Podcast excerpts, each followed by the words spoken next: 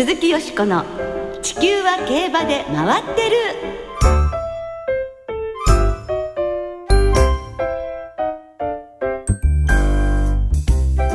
皆様こんばんは鈴木よしこです。お暑ございます。お元気でいらっしゃいますか？地球は競馬で回ってる。この番組では週末の重賞レースの展望や競馬界のさまざまな情報をたっぷりお届けしてまいります。今夜も最後までよろしくお付き合いください。今日ご一緒してくださるのは2回目のご登場。前回は随分緊張されていたということなのですが山本直アナウンサーです。ボアンノルチよろしくお願いします。山本直です。なんかその言葉がぴったりくるのが なぜ？えっと台本に書いてあるんでそのまま読んだだけなんですが、意外としっくりきてしまいました。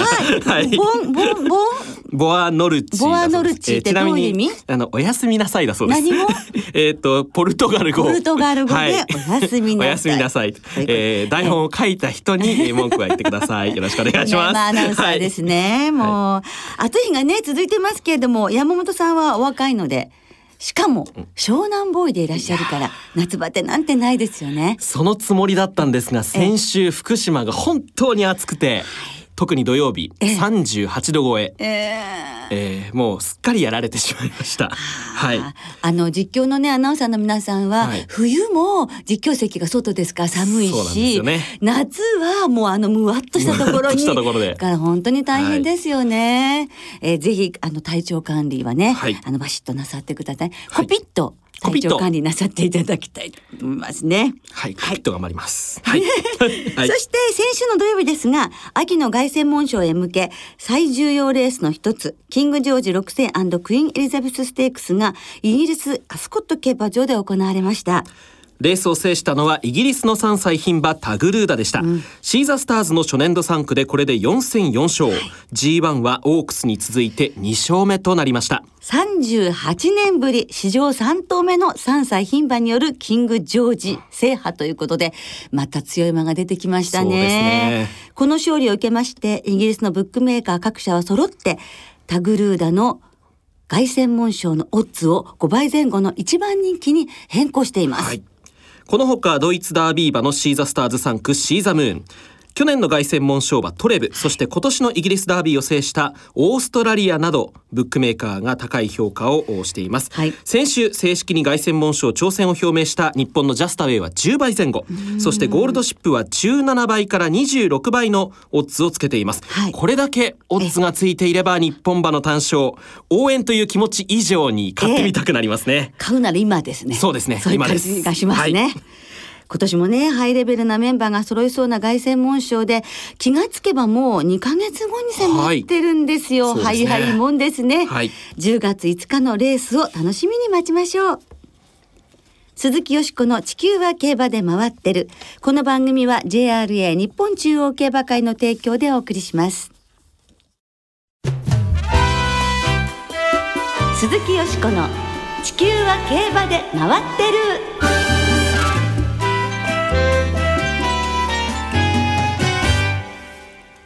ラジオ日経競馬アーカイブズ。札幌記念の歴史を振り返る。ということでラジオ日経の競馬アーカイブズでございます。今日は札幌記念の歴史を振り返ると題してお届けしてまいります。はい。今年2014年は JRA 日本中央競馬会創立60年、そして日経ラジオ社も同じく創立60年を迎えます。はい。そこで貴重な音源を当時のエピソードを交えながらご紹介していきます。毎月1回のペースでお届けしているこのコーナー、今日は札幌記念の貴重な音源をお聞きいただきます。区切りの50回目を迎える今年の札幌記念は8月24日に行われ、ゴールドシップ、ハープスター、ロゴタイプなど豪華メンバーが出走を予定しています。まあ今年に限らずね、あの札幌記念は毎年 G1 級の馬たちが多数出走して、数々の名勝負が繰り広げられてきましたね。はい。そうそうたる名馬たちが勝ち馬に名を連ねていますが、その中から JRA60 周年記念競争、札幌記念のメモリアルホースには、1997年、そして98年と2年連続でこのレースを制したエアグルーブがファン投票により選出されています。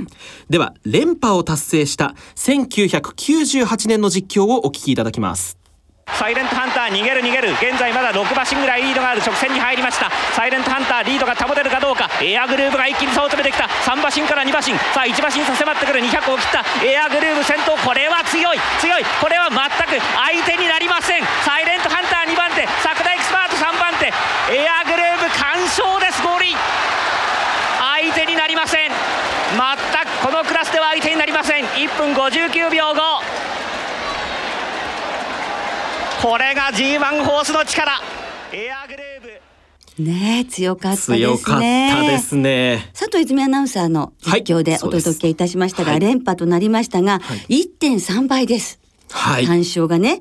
で、この時58キロだったんですよ、エアグルーヴって。男馬だったら60キロ。はい、その斤量でこの強さですから、はい、もう本当に痺れまくりましたよね,、うん、そうですね。同い年のサイレントハンターが大逃げを打ったレースで、直線に入ったところでは、これはっていうところだったんですが。うん、はい。あっさりかわした上に三馬身強いですね。ちょちょいのちょいっていう感じだったんですけれども、はい、まあ連覇がかかるということで大変なファンの方たちが、はい、あの押し寄せましてね女子トイレに行列ができたんです。でも女性ファンがやっぱりエアグルーヴ多かったので、はい、大変な女性たちもね、詰めかけてくれて、はい、そしたらトイレが足りない、行列ができちゃって、苦情が JRA に届きまして、はい、今のスタンドは女子トイレ大変充実しているということでございまして、その教訓が生きている、トイレまできれいにしまったエアグルーヴということですね。すね。はい、さて当初札幌記念はダートで行われていたんですね。まあ、山本さんはご存知でしたでしょうか？私がね、はい、競馬始めた頃はまだダートで行われてたんです。はい。あの資料として知ってはいたんですが、えー、レースを見たことはさすがにありません、はい、え芝に変わったのが1999年、はい、1990年。私1歳です、えー、えー、平成に入ってからなんですね。1989年生まれ？はい。平成元年生まれです。元年の何月？7月24日です。じゃあ平成元年なんですね。はい、平成元年1月7日までだとね。そうなんです。え、はい、ね、昭和64年までになるわけで、そんなくだらないこと言ってる場合じゃないんですが、はい、まあ芝に変わるっていうので、いよいよ札幌競馬場にも芝コースができるということで、はい、え大変ね、あの盛り上がりもしましたけれど、これで芝のツーマたちも挑戦できるのではないかなという気がいたしましたよね。もともと札幌競馬場には寒さの影響でダートコースしかありませんでした、はい、で芝の育成に関する技術が高くなってようやく札幌に芝コースを置くことができるようになったんですね。そうなんですね、はい、そういうところにも技術が高くなってっていうことなんですね。すごいですね。はい。ただ当初はダートの重賞とはいえ貴重な夏の重賞ですから、はい、芝の活躍馬が多く出走していたんですね。皐月賞馬マーチス、東証ボーイが菊花賞に向かうステップとして出走してきたり、芝でも重賞を勝っているグレートセイカンやオーバーレインボーが勝ったりしているんですもんね。ちなみに皐月賞馬の東証ボーイとダービー馬のクライムカイザーが出走した1976年はダービーの再戦だということで話題になりまして、うんはい、入場人員がなんと6万549人。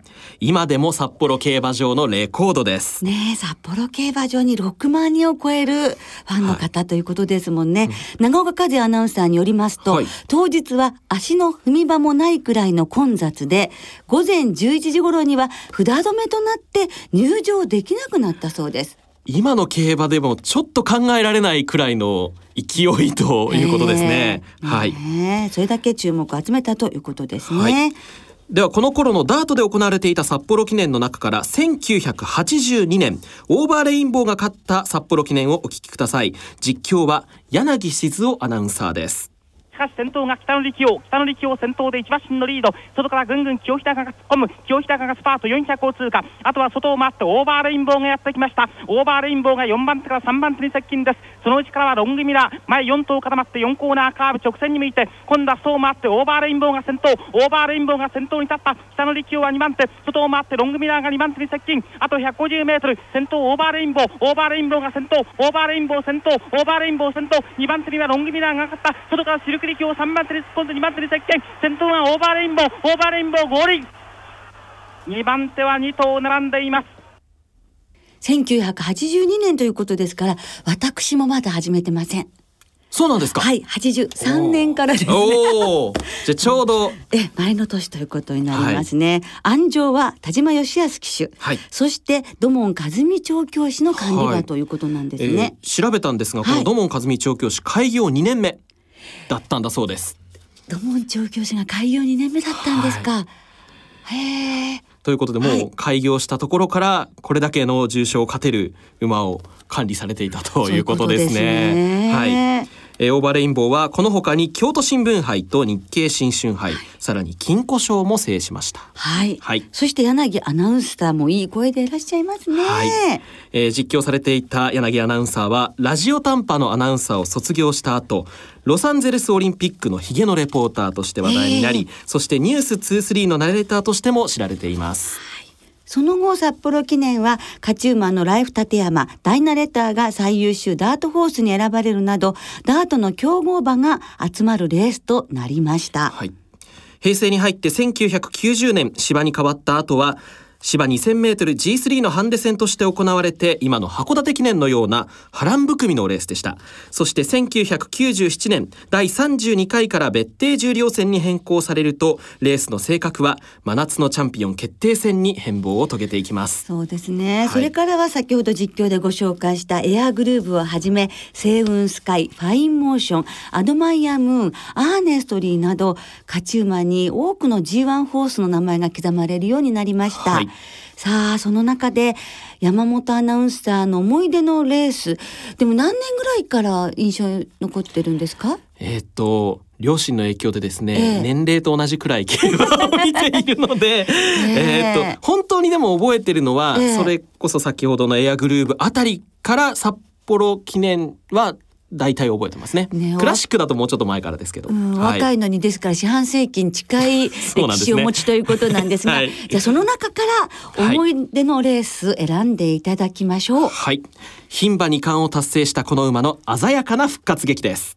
さあ早くも3コーナーを迎えて逃げています。11番ゴーステディリードがなくなってきた2馬身ほど。そしてヒマラヤンブルーが2番手600を通過3コーナーをカーブ3馬身差キングフィデリア。そして差を詰めていった14番テイエムオーシャンです。34コーナー中間を通過。あとはコイントスじっと控えている外を回りまして8枠の2頭。さらにはその外からは5番の待ち金金の星差を詰めて第4コーナーをカーブ。これから直線コースに向かいます。ここで先頭変わって8番のヒマラヤンブルー。ヒマラヤンブルーか。そしてゴーステディ頑張っているが外からテイエムオーシャン来た。テイエムオーシャン内をついてコイントス 200m を通過した。そしてバグの中アドマイエドンさあここから伸びるか。外を回りまして今度はテイエムオーシャン先頭に抜け出た。2番手は横に広がってきた。大外から東海ポイントも追い込んできたがテイエムオーシャン第1着ゴールイン。テイエムオーシャン。テイエムオーシャンです。さすが昨年の桜花賞秋華賞を制した力。見せつけました。2002年の札幌記念。小林アナウンサーの実況テイエムオーシャンが勝ったところをお聞きいただきました。どのように思い出深いのですか？この日ですね、ええ。家族でええ。富士五湖の西湖はい。にちょっと泊まりがけで行っていてですね、はいえ。帰るのが遅くなってしまったんですね。はい。でちょっと札幌記念に間に合わないかもしれないと思いながらラジオで競馬中継を聞いていたらちょうどレースの1時間前に馬体重が出て、ええ。プラス38キロはい。というテイエモーションの数字をあのアナウンサーが読み上げてですね読むアナウンサーもちょっとこれ間違ってるんじゃないかぐらいの、ええ。ええ。あれって感じですよね。はい。えーことをおっしゃっていたと思うんですが、でその前ちょっと2戦が敗れていたので、あええ。これはもうテイエモーシャンいよいよ厳しいなと思っていてちょうど自宅に戻ってきたところでレースだったんですが、はい。あまりにも鮮やかに勝つものでええ。馬体重だけでは競馬は決まらないのだなというのを実感しました。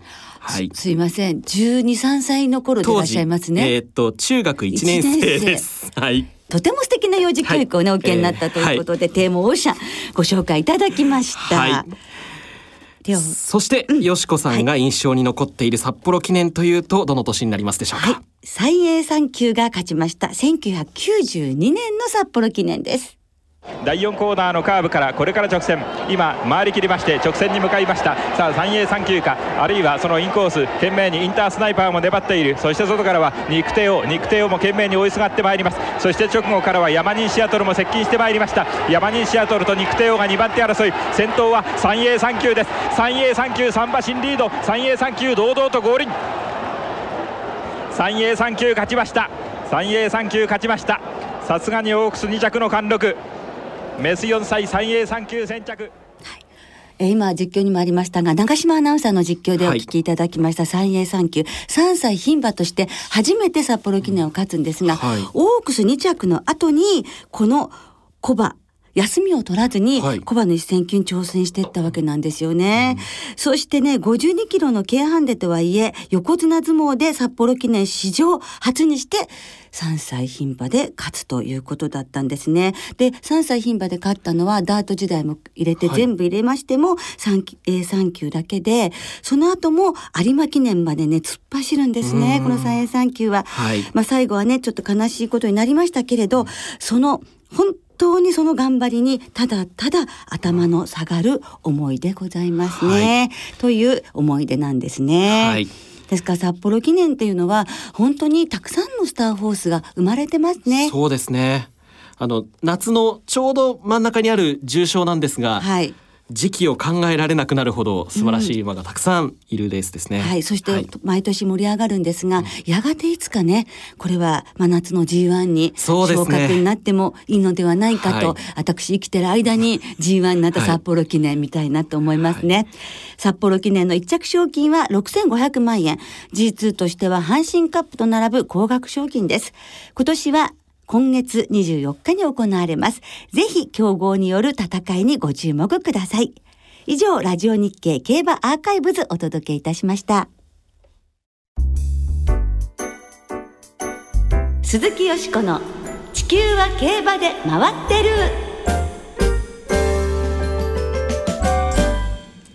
ここからは週末に行われる重賞を展望していきます。その前に先週予想したレース、中京記念エルムステークスを簡単に振り返りましょう。中京記念は田中勝春騎式場の7番人気サダムパテックが4コーナー13番手から直線は大外を回ってメンバー最速の上がり3ハロン36秒1で差し切り勝ち。1年8ヶ月ぶりの勝利をものにしました。ねえ、2年前のマイルチャンピオンシップ以来、トップハンで58キロを背負っての勝利ですから、立派ですね。ですね。次走は未定ということですが、秋はマイルチャンピオンシップ、そして香港マイルを目標に調整されるということです。はいそしてエルムステークスは岩田康成騎式場の3番人気ローマンレジェンドが道中好意を追走し直線は栗のスター王との叩き合いを頭さ制してこちらも久々の勝利を飾りました。ねえ、2年前の東京大商店の時にゲートの中で暴れて、右後ろ足を骨折。はい。それ以来のレースでしたが、見事な復活劇を見せてくれましたね。はい。まあ、藤原調教師もゼロから一斉ね、そうですね。まあ一からもう一度立て直すということでしたが、はい。最後はね、岩田騎手のなんか執念にも似た、でしたね。その思いが伝わってくるような気もいたしましたけれども、この後は放牧に出され、年末のチャンピオンズカップを目標に調整されるということですが、終わってみれば両方とも、G1 ホースの底力かという気もいたしましたね。さすがの G1 馬の走りだったわけなんですが、はよしこさんの予想はいかがでしたでしょうか、はい、中京記念フラガラッハね、3連覇見たかったんですが、はい。なんかね、フライマアナウンサーがね、実況される3連覇っていうのはね、はい。達成されるそうなので、お。そこにちょっと中京にね、あーフライマそうでしたねさんに行ってほしかったなと思うんですけどね。はい。はい。そしてエルムステークスは、勝ったローマンレジェンドも中心馬の一頭に入れていましたが、的中とはならずにがっかりでした。今週こそ、と毎週申し上げておりますが、頑張りたいと思います。頑張りましょう、はい。今週は日曜日新潟でアイビスサマーダッシュそして札幌ではクイーンステークスが行われます、はいまずは新潟芝の直線 1000m の G3 アイビスサマーダッシュを展望しましょうはい、このレースはサマースプリントシリーズの第3戦となります。はい。今年は去年2着のフォーエバーマーク、3着のリトルゲルダ、イダテンステークスが強かったセイコーライコーなど13頭で争われます。はいえー今日正午現在新潟の天候は晴れ芝ダートともに両馬場週末新潟競馬場は晴れ時々曇りで雨の心配はなさそうですよかったですね。そうですねねやっぱりはい直線の1000メートルですからね。はいせっかくの晴れ両馬場開幕種。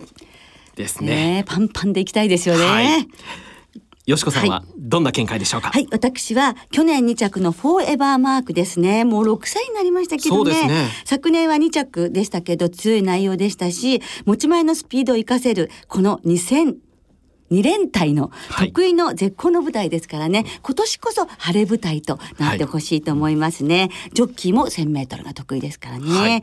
そこから桜花賞1000メートルだったら勝てたんじゃないの？という福のドリームですね、これ今回息子からお父さん。そうですね。これも横山則弘騎どんなレースしてくれるかも楽しみですね、はい。成功来光伊ダテンステークス楽勝でした。そしてリトルゲルダ去年3着。はい。そして伊ダテンステークス3着のアースソニックということで、フォーエバーマーク3番から2番、9番、10番、11番に生まれんでいきたいと思います。はい。さあ、山本さんは？え直線コースの実績たっぷり3勝を挙げています。アンゲネーム。おお、そうなんですよね。距離適正にね、えー焦点を当てて馬券を買っていきたいと思います。はい、はい。時計ね、直線でね、慣れてるとこでね、そうですね。と驚くということもありますよね。はい。続いて、はいクイーンステークスの方を展望していきましょう、はい。こちらは芝の 1800m 牝馬による G3 です。今年は阪神牝馬ステークスを買ったスマートレイヤー。巴賞で久々の勝利を挙げたアロマティコ。3連勝中のオツーなど14頭で争われますえー金曜日正午現在札幌の天候は晴れ芝ダーとともに両馬場。日曜日の札幌は曇り時々晴れ。気温は30度を超えそうです。はい。では私の見解ですけれども、今回はデア・デラ・マドレにしたいと思いますね。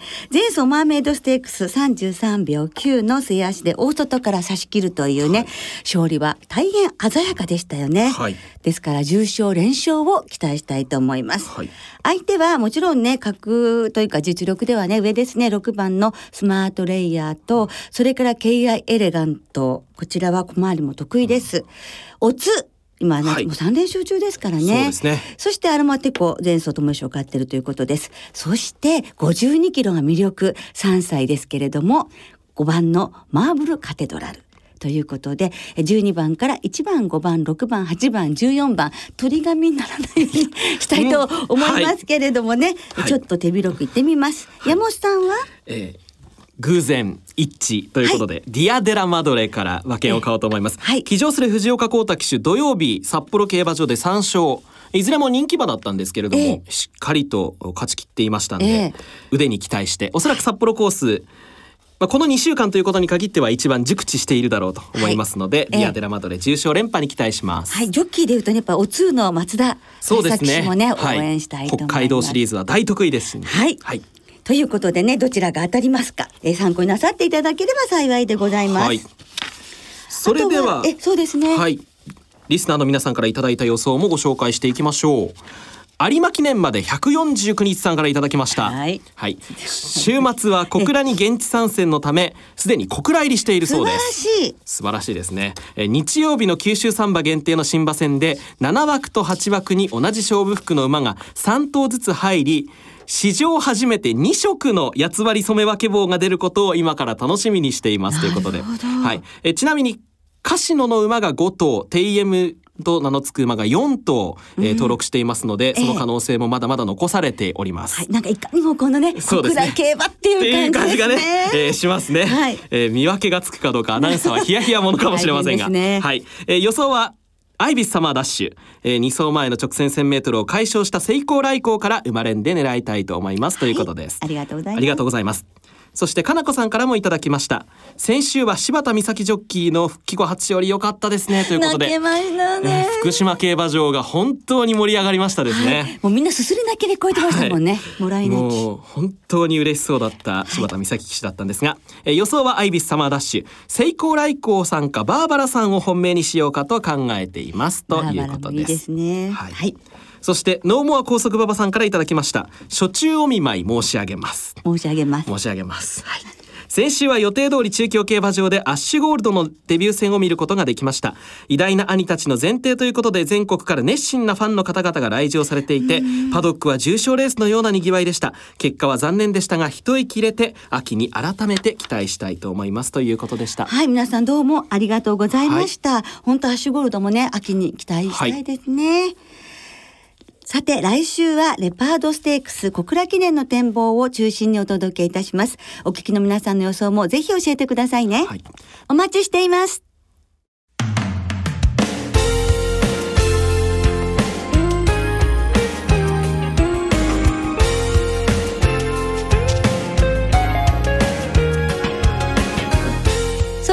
別れの時間となりました。今週末は開幕週を迎える新潟と小倉そして札幌の三条開催です。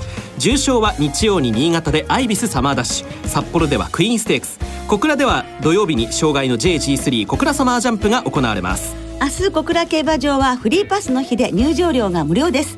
先着5000名様に JRA 版提供のオリジナルご当地ターフィーマイクロファイバー巾着がプレゼントされます日曜日に新潟で行われるアイビスサマーダッシュの表彰式プレゼンターを務めるのは千の風になってでおなじみの歌手秋川雅史さんです。お昼休みにはトークショーとライブ。夕方には JRA のジョッキーとともにゲーム大会も行われます、えー、どんな感じでしょうね。楽しみですね、はい、そして先週スタンドがグランドオープンした札幌競馬場もイベント盛りだくさんです日曜日は女性フリーパスの日で女性の一般入場料が無料。そして女性限定先着2000名の方にはオリジナルミニペアグラスがプレゼントされます。ゲストはタレントの小島瑠璃子さんです。さあいよいよ夏競馬本番です、はい週末の競馬存分にお楽しみください。お相手は鈴木よしことボアンノルチ山本直でした。また来週元気にお耳にかかりましょう鈴木よしこの地球は競馬で回ってるこの番組は JRA 日本中央競馬会の提供でお送りしました。